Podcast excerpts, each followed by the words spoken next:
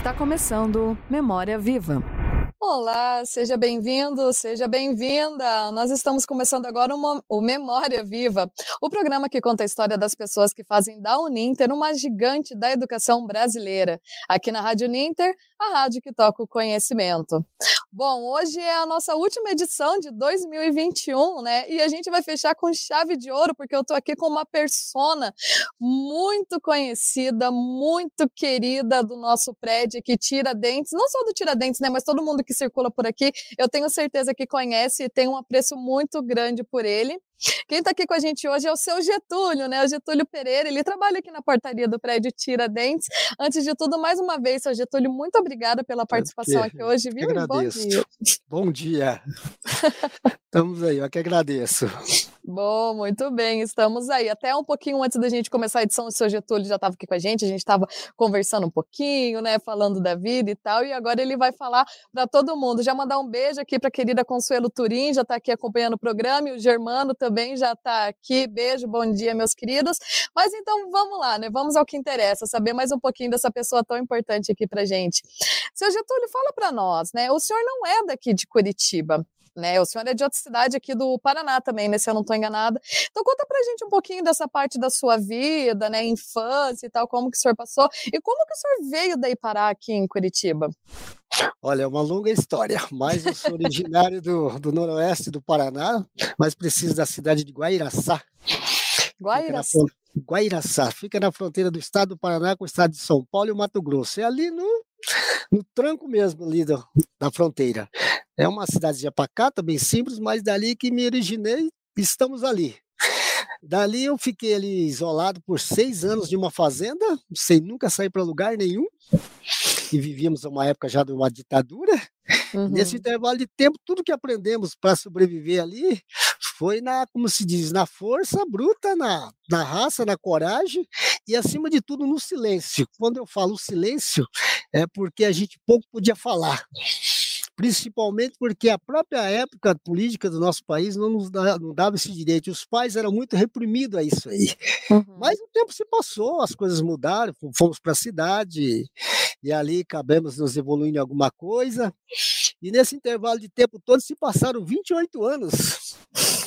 E nesses 28 anos, eu só posso dizer aqui, agradecer a Deus ao abençoado casal de pais que eu tive, que não puderam me dar muito, mas me deram muito amor e me ensinaram a respeitar o meu próximo. E isso é um tesouro que não tem preço para mim em cima dessa terra. Nessa sequência de tempo todo, eu destaco três mulheres na minha vida. Três mulheres da minha vida, melhor, é, três mulheres. Você pode falar, mas logo mulheres, exato. Minha mãe, uma senhora por nome Dona Maltilde, que me matriculou na escola, porque meus pais não sabiam ler nem escrever, e uma senhora por nome Maria Aparecida Batista Donadon, que me colocou no, no, antigo ginásio e me sustentou, me bancou de tudo, para que eu pudesse terminar o famoso ginásio. E nessa história a vida foi seguindo, eu fui aprendendo, fui levando cacetada, tá me dando cacetadas da vida. E chegar até aqui hoje, Curitiba, já foi uma outra história que eu não vou entrar em pauta nela, porque é uma coisa privada minha, só minha, e eu quero guardar comigo essa história. E aqui vim parar em Curitiba em 1988, mais precisamente dia 4 de setembro daquele ano. E aqui estamos até hoje. Uma história sofrida, uma infância marcada por uma ditadura na época, onde nós não tínhamos nada de pudesse nos auxiliar a nada, mas a vida foi bastante gentil comigo e ela me deu as oportunidades de poder vencer esses obstáculos. E aqui estou hoje na tua frente aqui, contando esse pequeno relato da vida e trazendo tudo que eu passo hoje, procuro passar, além do pouco que eu aprendi na cultura, veio dos berços de meu pai e de minha mãe. Então, o que eu passo, devo a eles, abaixo de Deus, tudo, primeiramente. E é Muito isso, Bárbara. Seu Getúlio, então, o senhor falou um pouquinho, né, dessa questão do, da sua vinda aqui para Curitiba. Eu queria saber aqui da Uninter, né? Quanto tempo que o senhor está aqui, que o senhor trabalha na Tiradentes? Como que o senhor, né, daí conheceu-se da empresa? Como que o senhor veio parar aqui, onde a gente está agora? Olha, tudo é uma questão de necessidade na vida. Diz que a necessidade faz o bandido, né? Faz o ladrão. Mas a necessidade muitas vezes molda o caráter do homem. E a necessidade que na época eu trabalhava num hospital e a situação era muito difícil.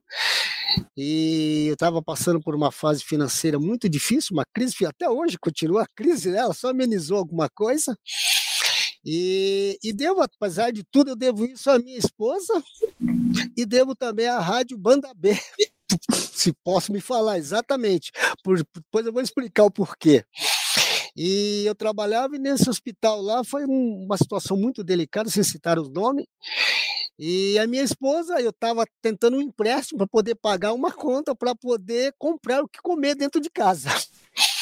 E a minha esposa pegou e ouviu da banda B que a empresa estava contratando porteiros. E eu estava lá no Hospital das Clínicas, e eu tinha um telefone que eu tinha ganhado, um tijolo que eu tenho guardado, e ele só ele não tinha crédito, só ouvia. Ele era um chamado pai de santo nesse intervalo de tempo todo. E a minha esposa conseguiu ligar de um orelhão com uma ficha e me falar. E eu fui nessa empresa, do Hospital de Clínicas até o Shopping Estação a pé. E ali eu fiz a entrevista, me separaram no meio de cento e poucas pessoas e já me encaminharam no mesmo dia, às 14 horas, para a Uninter. 30 dias depois, a Uninter me chamou. E nesse chamado todo, eu estou até a data de hoje, já vai fazer 13 para 14 anos. Nesse intervalo de tempo que eu vim para cá, eu saí da empresa, pedi a conta, uhum. e até hoje não voltei para fazer o acerto, nada. E aqui me fixei, aprendi muito, construí amigos, não construí inimigos. Se existe um inimigo, não foi eu que construí, eles se construíram sozinhos. Não aproveitei algumas oportunidades, sou franco a te dizer, tive algumas oportunidades, não aproveitei, mas não por, por coisa pessoal minha mesmo. Mas conheci a Uniter através da Rádio Banda B, que me indicou para minha esposa ouvindo e acabou dando tudo. Foi uma conexão de comunicação. E hoje eu estou aqui de frente, por isso o valor da comunicação. Né? E aí acabei chegando na Uninter. Quando nós chegamos aqui, eu vim direto para Tiradentes. Exatamente nesse dia, seu Picle estava aqui, a diretoria ficava aqui no quarto andar. Tive a oportunidade de conhecer logo de primeira vista e deu tudo certo. Tive um bom acolhimento, como tenho até hoje por estar na Alcatraz trabalhando aqui, foi por valor, amor a esse povo bacana que ainda ficam aqui, são vários deles, sem citar nomes para não, não esquecer de ninguém. E fomos evoluindo nesse tempo todo, acabei aprendendo e procurando dar o meu pouco de aprendizado também à Uninter, tanto que estamos aqui hoje. Mas foi assim que eu cheguei na Uninter. Muito bem. Aí o senhor falou da questão das pessoas aqui, né? A gente sabe o quanto do carinho que todo mundo tem, né? Também, até pelos comentários, a gente já tem aqui a Sol Souza, tá aqui falando saudade, seu Getúlio, Luiz Gustavo Oliveira também. Ele, o senhor deve lembrar, né? Ele até comentou aqui que o primeiro trabalho acadêmico dele foi um perfil seu, que ele fez para o Comunicarte. ele ah. fez, depois disponibiliza pra gente, viu, Luiz? Pra gente acessar também, para ler. A Marcele Mesquita tá aqui também, falando que tá com saudade. O Márcio Oliveira diz aqui, parabéns, seu Getúlio, também sou porteiro e é uma honra estar ouvindo o senhor. E Diego Kathleen também está aqui falando parabéns por essa linda história, seu Getúlio, muito bem. E eu até queria perguntar para o senhor sobre isso, né? Como que é a sua relação com todo mundo aqui? É muito interessante, até do que a gente está falando é, antes de começar. É, é, é, é, meio que no coração, né? Digamos assim, que o senhor trabalha aqui, né? É ali daquela parte onde sai tudo para o prédio, né? Para todo mundo, né? E todo mundo aqui te conhece muito e gosta muito do senhor. E como como que o senhor vê essa relação, assim, com, com todas as pessoas, assim, to, tipo, desse carinho que todo mundo tem pelo senhor aqui?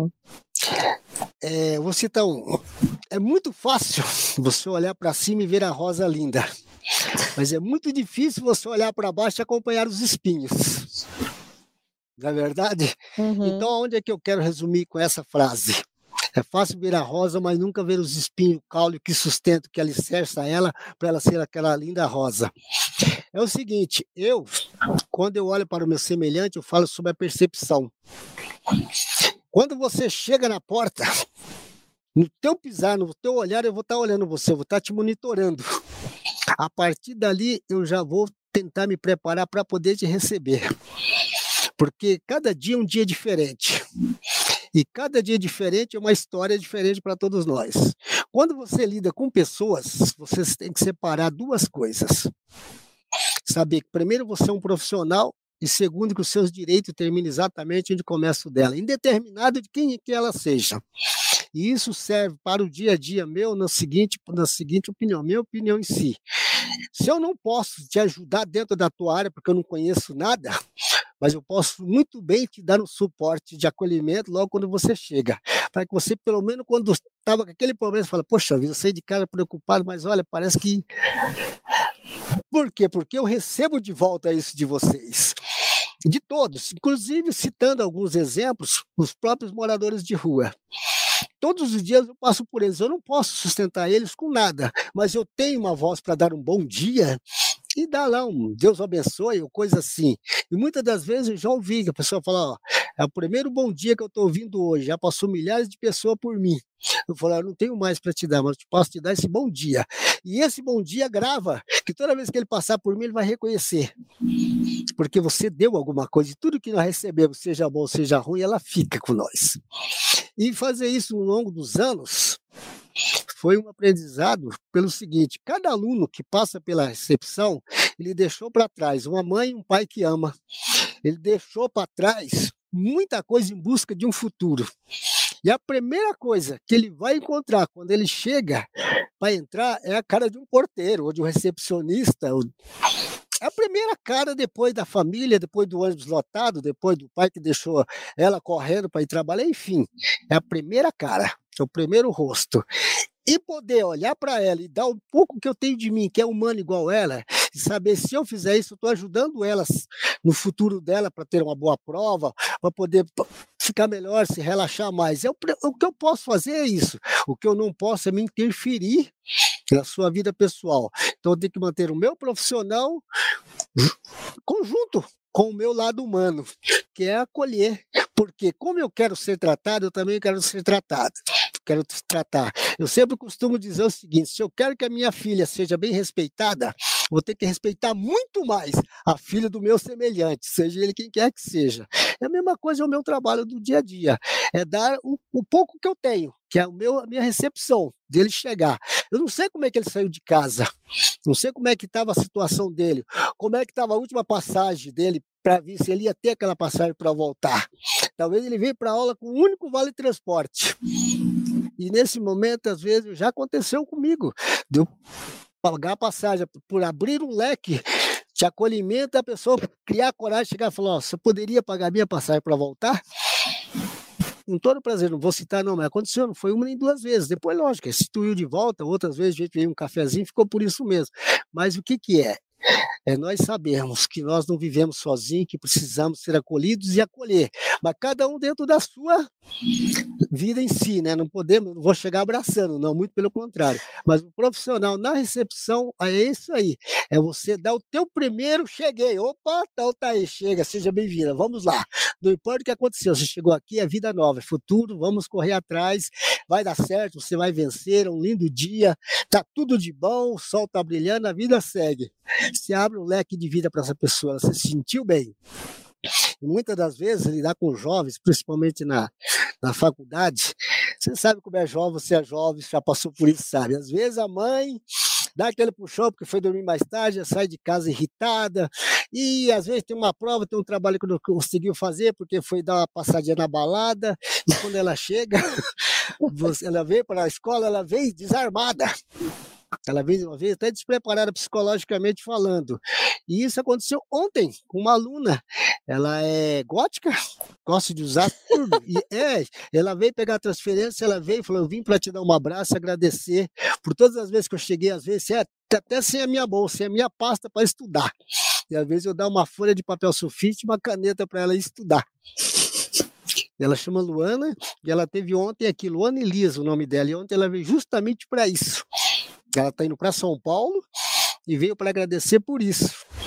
Porque a vida dela era um pouquinho meio conturbada, só que o meu trabalho é acolher para dentro, não é jogar para fora. É isso que a Uninter existe, é colher as pessoas para fazer o futuro de amanhã. E nós estamos aqui para dar esse pequeno apoio dentro das nossas limitações que nós temos também.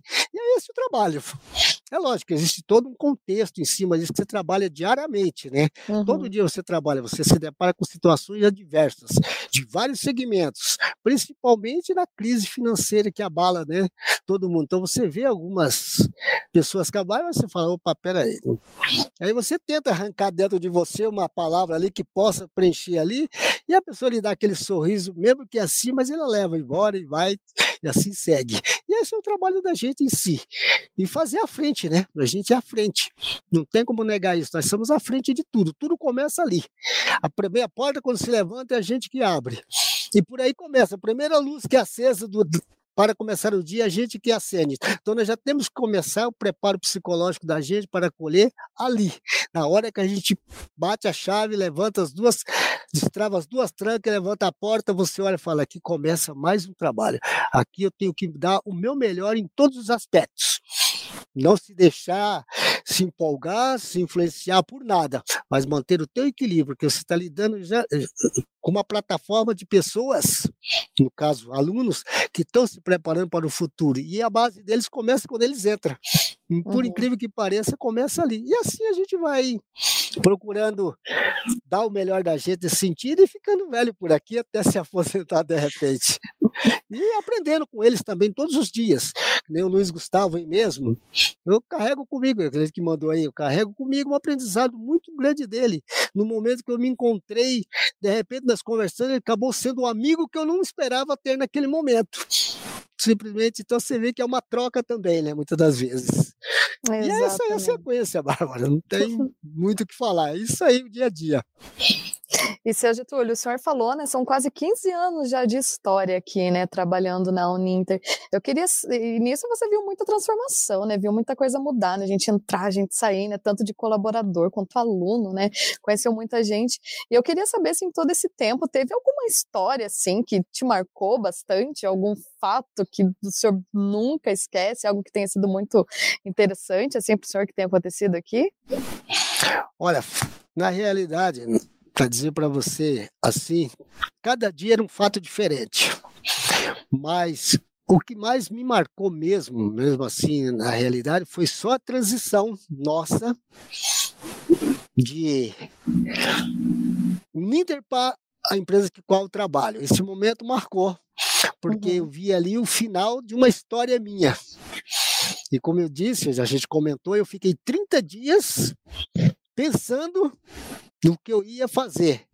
Dentro de mim eu não queria ficar. E no dia que eu fui para decidir não ficar, que era o último dia que nós tínhamos para entregar o uniforme da Uninter, que eu voltei, eu olhei para mim mesmo e olhei em volta de mim o que é a Uninter, que todo o pessoal. Então aquele momento marcou para mim pessoalmente o que foi o acolhimento daqui. Quer dizer, não, não, não foca na pergunta realmente que você fez, mas o que marcou foi esse momento. Por quê? Porque ela fez eu olhar para trás e falar: não, pera lá, se eu fui acolhido tantos anos por ela, eu vou dar o meu melhor com outro uniforme, mas sei que o acolhimento vai ser o mesmo. Foi muito mais recíproco do que você pudesse imaginar.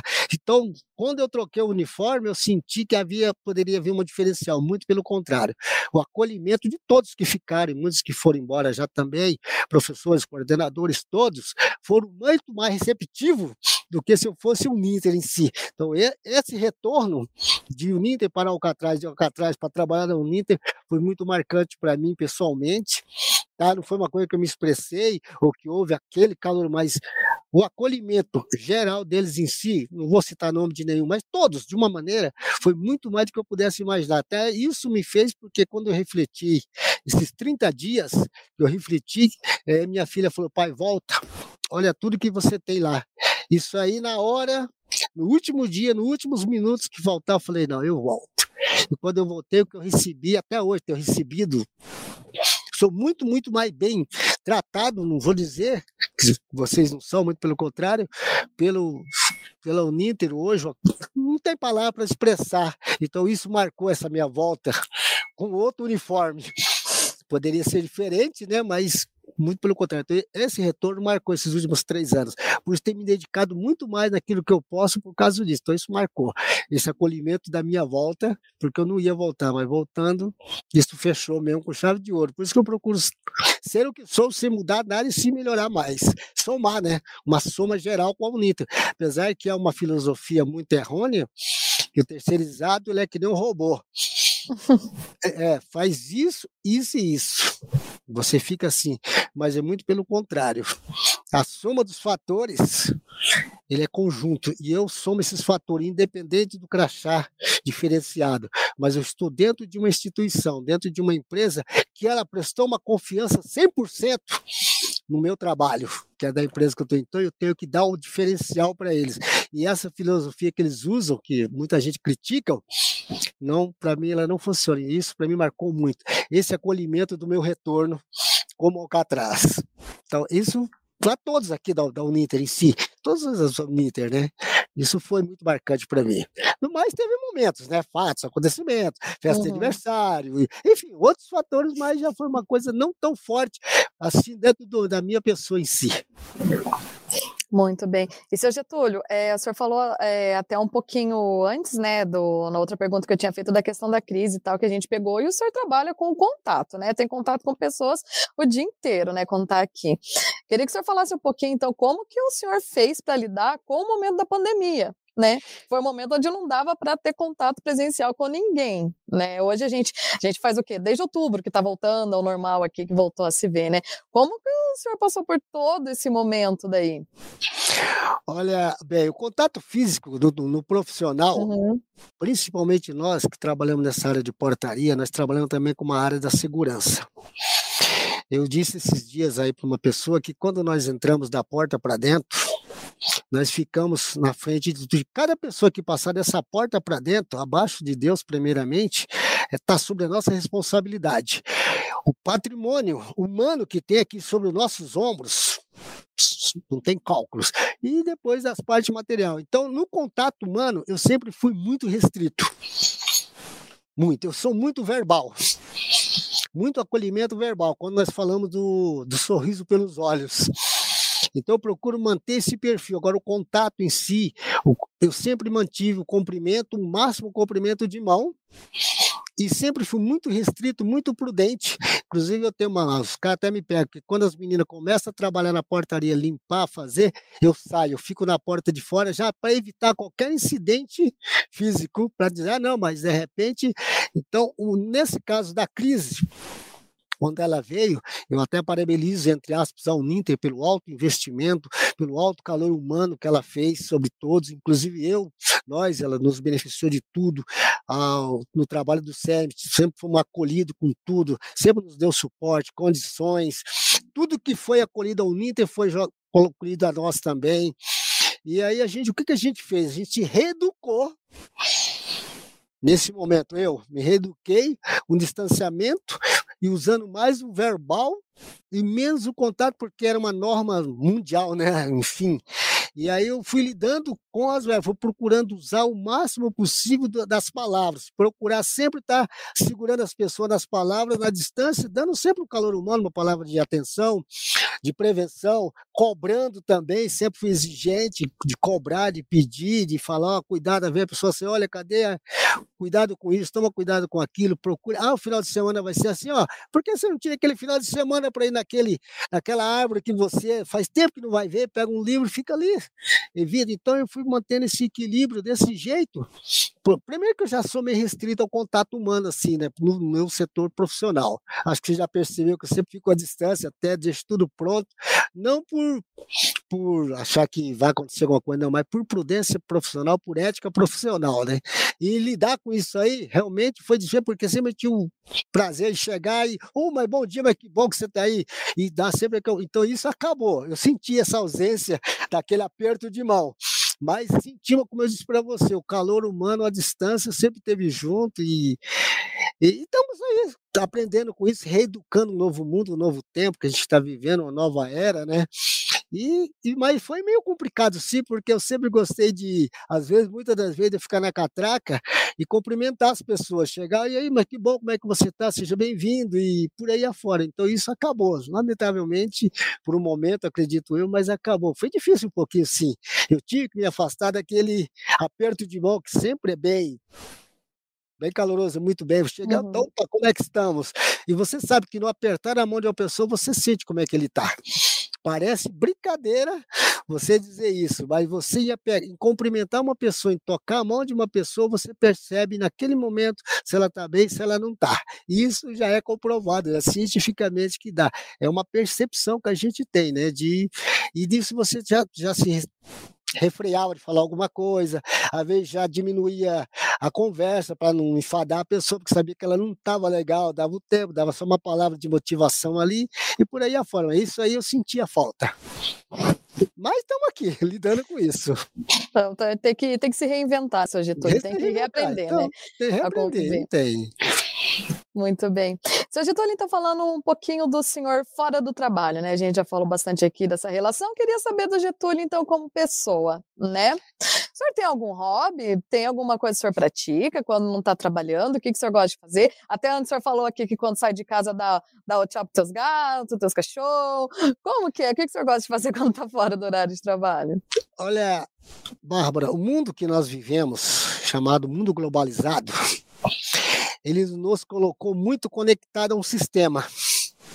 Um sistema chamado internet, um sistema chamado celular, Facebook, WhatsApp, por aí afora. Nesse mundo que nós estamos vivendo hoje, na mudança do século, acredito eu que de 2000 para cá, essa transformação ela distanciou o ser humano e ele está se readaptando de volta. Até eu digo que essa pandemia ela veio para mostrar que o ser humano ele tinha que se separar de alguma coisa, mas tinha que se pegar em outras a mais. No, na questão em si, eu sou muito individualista no sentido pessoal. Eu estou aqui hoje, vou, faço questão de frisar. Eu só estou aqui por consideração, por respeito, por um carinho muito especial que eu tenho pelo Manuel Áureo Germano. Tenho mesmo, que na hora que ele falou, eu fui para dizer não. Mas eu falei, não, ele não merece satisfeita. Um ser humano, eu já vou. Se é um presente de Natal, então eu vou dar esse presente para ele que eu posso. não, verdade, já que estamos falando aqui. Mas eu sou muito tímido, não me apresento em nada, não me enturmo em nada. Sou não individualista no sentido egoísta, uhum. mas no sentido meio assim, meio fechado. Eu tenho vergonha de falar. E eu né, sou evangélico e participo de uma congregação e lá eles me dão muitas oportunidades, eu recuso todas. Não, fora de brincadeira, eu recuso todas. Então, eu sou muito parado assim, então eu sou muito eu, vida. Então agora eu vou falar da minha vida. Eu sou vida. Para mim, tudo que tem vida é vida, seja uma árvore, seja tudo que nasce, que cresce, ela é uma vida para mim. E eu trabalho muito esse tipo de coisa. Eu vivo muito isso aí. E nos últimos 10 anos, infelizmente, 10, 11 anos, eu passei por um processo e estou passando, continuo passando por esse processo, não vou entrar no mérito da questão, e esse processo acabou me afastando. E eu tive, como você disse agora há pouco, me reinventar na minha vida. Eu tive que aprender a me adaptar a várias coisas que eu até então nunca tinha me adaptado. E a partir daí eu tive que colocar o meu eu natural para me poder sobreviver. Não deixar que a ansiedade tomasse conta, que a depressão viesse sobre mim, que o estresse viesse sobre mim e que o cansaço me dominasse. Inclusive, existe uma música do, do, Zé Rico que diz que o cansaço me dominou e o cara acabou morrendo. Mas ele, né, acho que já ouviu falar disso aí.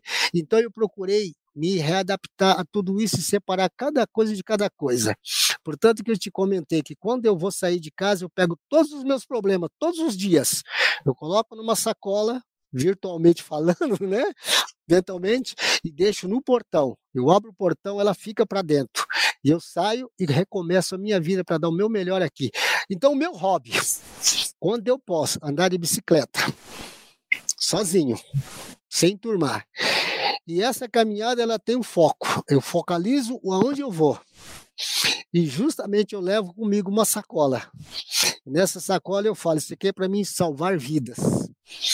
Se eu ver uma planta doente, eu vou tentar pegar ela, eu falo, vou tentar te salvar. E carrego apenas um canivete comigo. Se precisar alguém ser socorrido para cortar, esse é o meu propósito. E andar 20 quilômetros a 30 quilômetros de bicicleta. Segundo, ouvir. Eu gosto de ouvir, eu não falo, eu não leio. Eu não leio livros nenhum, eu só escuto. E esse, recentemente eu conversando com uma funcionária aqui, sem citar o nome, ela tava ela chegou triste. Eu comecei a, a conversar e ela parou, pra, me deu atenção naquele momento, ela nunca parou. E naquele momento eu olhei para ela e contei uma história sem pé sem cabeça. Falei para ela que todos os dias eu tiro dois minutos do meu tempo para ouvir uma sabiá cantar. Ela olhou para mim assim, acho que ela falou, mas que coisa mais sem lógica, né? Ela falou, então o senhor gosta do canto dos passarinhos? Eu falei assim, não é que eu gosto dos cantos dos passarinhos, é para me agradecer que eu ainda tenho ouvido bons para poder ouvir o som. Porque enquanto ao meu redor dos meus vizinhos tem três que são mudos e surdos e nunca ouviram nada. E quando eu falei isso para ela, ela começou a chorar. E eu falei para ela, mas por que choro? Ela falou assim, porque agora o senhor me mostrou que eu tenho tudo na vida e posso ouvir todo dia meu filho dizer, mamãe, eu te amo. E eu nunca parei para valorizar isso. E naquele momento ela me deu um abraço pela primeira vez e disse para mim com lágrimas nos olhos, eu precisava ouvir isso. Falei, pois é, são os pequenos momentos, detalhes da vida que te faz feliz. Nós queremos ser tão felizes com uma Ferrari na garagem, esquecemos que tem uma boa bicicleta para te exercitar as pernas e não, não paga imposto. E entramos no detalhe, então, eu sou muito de ouvir. Parar e ouvir tudo. E citando aí, existe um provérbio, um contexto bíblico que diz: ouvia tudo e retenhai o que é bom. Quem disse isso foi o apóstolo Paulo. E gosto também de um outro contexto que diz: cedo para ouvir, sempre cedo para ouvir e tardio para falar. Nós comentávamos agora há pouco que quando nós acordamos, a primeira coisa que nós fazemos é olhar o relógio. Que oração, porque nós nos preocupamos tanto com o tempo naquilo que nós achamos que precisamos correr e esquecemos que o tempo quem faz somos nós, apenas tirar. Então, meu hobby é cuidar de vidas, plantas, ouvir. Sempre ouvir. No silêncio, sempre ouvir, ouvir, ouvir. E cedo para ouvir, tarde para falar. Outra coisa que o meu hobby é visitar as pessoas. Uhum. Só que eu sou muito assim. Como é que eu posso fazer? Para mim, fazer uma visita para uma pessoa, eu tenho que analisar a situação, me preparar para ir ver ela. E ontem aconteceu um fato interessante. Tem um senhor de 82 anos, melhor, de 81 anos. E, e eu conheço ele já há muitos anos, ele tem mal de Parkinson, tem uma série de problemas. E ontem era o aniversário dele. Eu me preparei, fui cuidar das plantas, tudo. Quando deu exatamente seis e meio, eu falei, eu tenho cinco minutos. Esses cinco minutos, eles são especiais. É para mim dar parabéns para uma pessoa. Antes de ir para casa, eu fui e coloquei 10 reais de crédito só para isso. E quando deu exatamente aquele horário, eu liguei para ele. E falei com ele, falei, eu estou ligando para lhe dar parabéns. Ele começou a chorar pelo telefone e disse: Você é a primeira pessoa que lembrou de mim hoje para me dar parabéns. E eu comecei a falar com ele, desejei tudo de bom e tal, ouvi tudo que ele teve para falar. E ele começou a chorar e dizer que fui a única pessoa que lembrou dele para dar feliz aniversário. Nem os filhos, ninguém lembrou dele. Eu falei, não, eu não podia esquecer do senhor. Muito pelo contrário. Porque o pouco que eu tenho para dar para alguém é a minha voz que ainda posso falar. E a te desejar já feliz. Então, é esse tipo de coisa. Esses são os meus hobbies. Então, eu não me apego, eu não torço para time de futebol nenhum admiro um bom profissional, admiro um bom zagueiro, quem, é, quem quer que seja, seja vocês aqui na área de vocês, se é um profissional, fez um bom trabalho, tem mérito por isso, você vai receber o meu apoio, o meu valor, porque lutaram, se aperfeiçoaram e estão aqui. Torço para, sou político não, mas admiro um bom projeto, admiro. Quando eu vejo um bom projeto, eu falo, pô, esse camarada aí tem um bom projeto. Mas o meu hobby mesmo, a minha vida pessoal em si, é viver vida, vidas, independente de quem quer que seja, é vida, vida é vida, e eu faço parte desse esse conjunto de vida. Primeiro, porque vida, tudo que me sustenta em cima dessa terra é vida, que vem da onde? Da terra. Então, tudo que me mantém são vida, vida que mantém a vida. Então, para mim, tudo é vida. Porque se você um caroço de feijão para te sustentar numa boa feijoada, ele é uma vida que vai germinar, que vai gerar raízes dessas raízes vai gerar folhas, vai gerar flores, vai gerar o futuro feijão. A raiz vai trabalhar o solo, vai sustentar as minhocas, né? Só uma rápida comparação. A flor vai limpar o oxigênio, as folhas, as flores vão alimentar as abelhas e vão gerar os frutos. E dos frutos que vai gerar o feijão que vai bater a minha fome para me dar força para continuar vivendo. Então, em uma sequência, um, um rápido exemplo. Eu leio, eu leio, não, eu escuto muito programa, programas agrícolas, grandes agrônomos, grandes pesquisadores, e vou aprendendo vivendo. Então, o meu hobby em si é esse. Agora tem os detalhes da vida do dia a dia, mas é uma pedalada em silêncio e ouvir, sempre ouvir. E vou indo aí. E o amor, né? E dá um amor que eu, que eu posso dar para todo mundo. O amor puro, sincero, recíproco, o amor ágape, que é o amor universal, que é o amor que Deus deu a todos nós, sem preço nenhum, sem querer retribuição. E é isso aí. Esse é o meu hobby diário do dia a dia. E vamos Belos hobbies, né? assim. né? Inclusive, né? O senhor falando, eu tô chorando aqui, né? Mas, oh. enfim, de estar tá contando as coisas. É, seu Getúlio, é...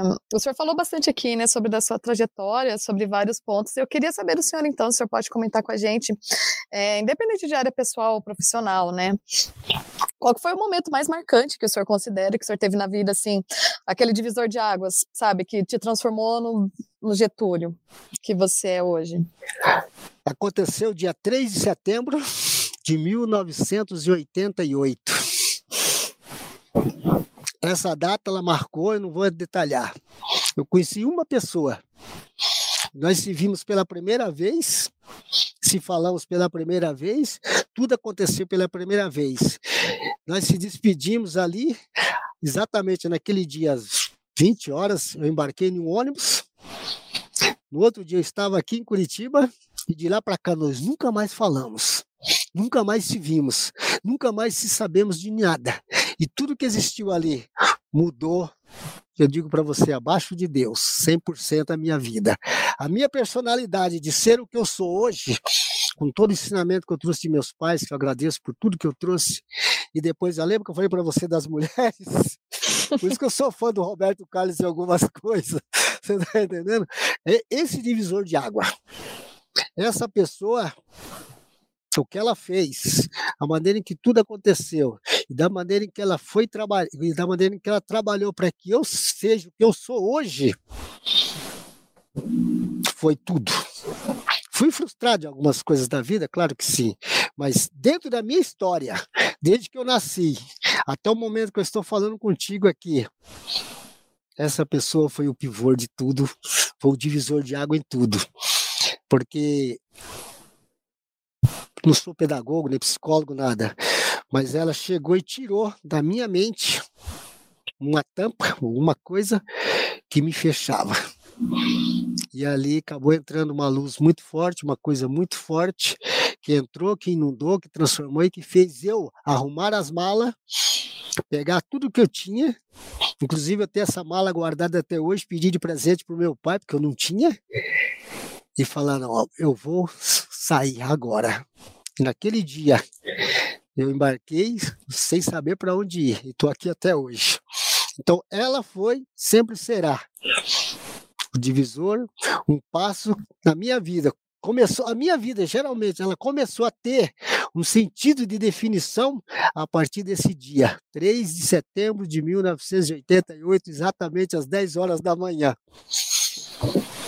Esse foi o divisor de água. Esse marcou, está marcado. Lógico, teve o nascimento da minha filha, que foi um momento muito marcante, que eu estava ali esperando ela sair, eu fui vendo ela sair tal. São momentos, mas dentro da minha vida em si, o eu formado homem, caráter, dignidade, ser humano, abaixo de Deus, foi essa pessoa. E eu tinha 28 anos para isso acontecer. Então, eu não vou citar nomes, até por respeito a ela, nem sei se ela existe ainda. Então, teve essas pessoas na minha vida. Uma que fez, só para ter uma noção, para mim matricular, meu pai foi saber que eu estudava, já estava aprendendo a escrever, a ler e tudo, e ele não sabia que eu ainda estudava. Tudo foi pessoas que Deus foi colocando na minha vida. E essa pessoa marcou, marcou mesmo, marcou de uma maneira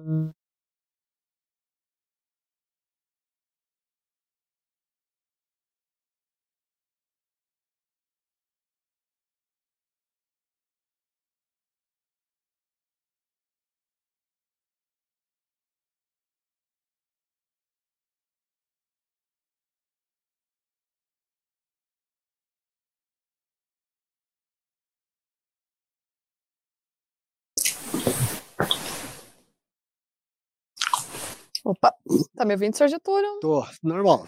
Ah, nossa internet aqui, instabilidade, né? Coisas, É, coisas faz co- parte. coisa da modernidade, né? Faz parte. É, Sr. Getúlio, senhor pode só repetir o finalzinho da sua fala para mim, por favor? Porque eu acabei travando aqui. Não, Não, falei, então é uma coisa que, como eu disse, ele marcou a minha vida. Então a minha vida começou mesmo a se desbloquear no sentido de ser o homem, moldar o meu caráter de homem, ser o que eu sou, a partir desse momento, dessa pessoa, dessa influência que teve para mim. hum, Abaixo Olha, eu não tenho uma explicação, uma coisa que resume, que explica isso. Eu já ouvi muitos relatos, vi muitos psicólogos, já vi muitas coisas nesse sentido, mas nada preenche o que eu posso explicar o que aconteceu. Então, esse foi o grande divisor de água na minha vida. Muito bem. Seu Getúlio, a gente está chegando aqui nos momentos finais do nosso programa, então a gente falou bastante de trajetória. Eu queria saber de futuro, então. Tem algum sonho, alguma grande vontade, algo assim que o senhor ainda que não tenha feito, ou que tenha feito queira repetir, alguma coisa assim, planos futuros? O que, que o senhor pode contar pra gente? É, há 10 anos atrás, eu perdi uma irmã. Infelizmente, o câncer foi mais forte do que ela. E eu e ela tinha um projeto de nós irmos nas, nas origens de nossos pais. Ela era muito aventureira. E nós, é, aventureira mesmo. E nós traçamos um projeto que nós íamos nas origens dos meus pais. Aonde eles nasceram, onde eles se conheceram, enfim. E infelizmente ela faleceu e não foi possível.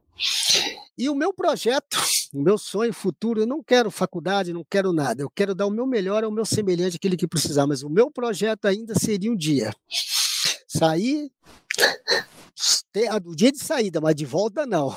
Ir lá, da onde eles nasceram, ver mais ou menos, eu tenho mais ou menos tudo mapeado já, tudo mapeado mais ou menos como é que é, aonde eles começaram e ver da onde foi o princípio de tudo para onde eu para que eu viesse, as origens dele. Então esse é um, um projeto para ir. Um outro projeto de que eu tenho, sonho que eu tenho da minha vida é poder realizar os sonhos da minha filha. É um sonho que não é meu, mas é dela. De realizar dela, o que ela precisar de estar do lado dela, realizar, que é o sonho dela fazer a faculdade que ela está fazendo e poder ver. Agora, pessoal, pessoal mesmo, com exceção disso, que é um, que era um projeto que eu dei da minha irmã, é fazer um trabalho social. Talvez até já, já com espelhos de algumas pessoas, até da própria Uniter, sem citar os nomes evidentes, mas calados, sem ela, sabe, um, um projeto de futuro. Eu não quero mais lutar por um por trampolins alto, mas sim manter o que tem a minha base, né, de vida formada e procurar com isso levar um pouco, talvez que nem ontem eu liguei para essa pessoa, um pouco de alegria, um pouco de mim para para as pessoas num trabalho calado e, enfim, esse é um projeto do futuro, um projeto de eu show, enquadro como missão pessoal. Enfim, seria isso aí. E os outros hobbies da vida que eu tenho, né, que eu quero continuar cultivando, que são mais algumas coisas que estão aí para ser colocado em pauta ainda. Maravilhoso.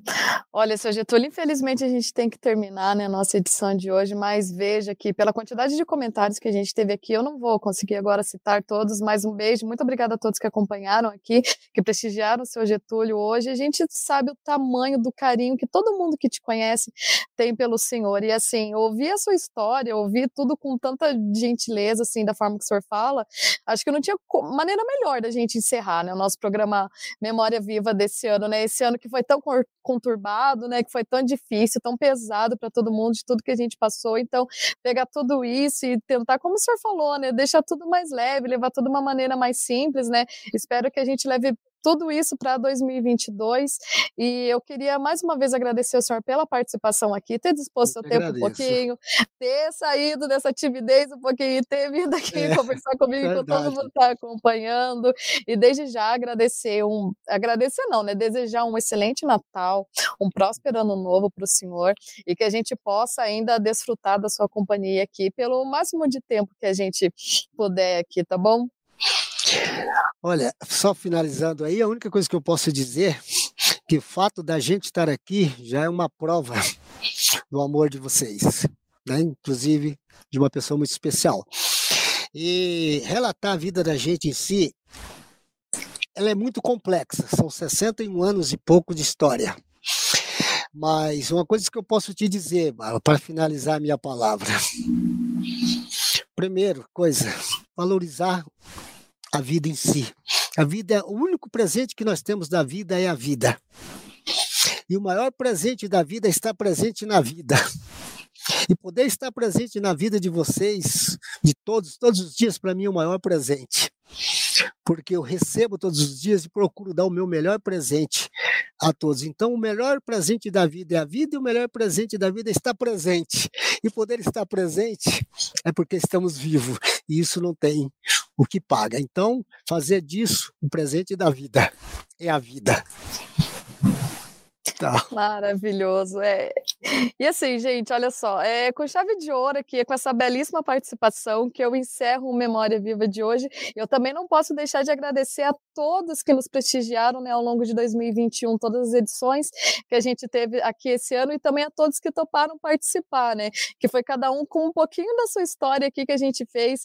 É, esse grande ano aqui que a gente teve histórias incríveis, emocionantes e muitos exemplos aqui para fazer.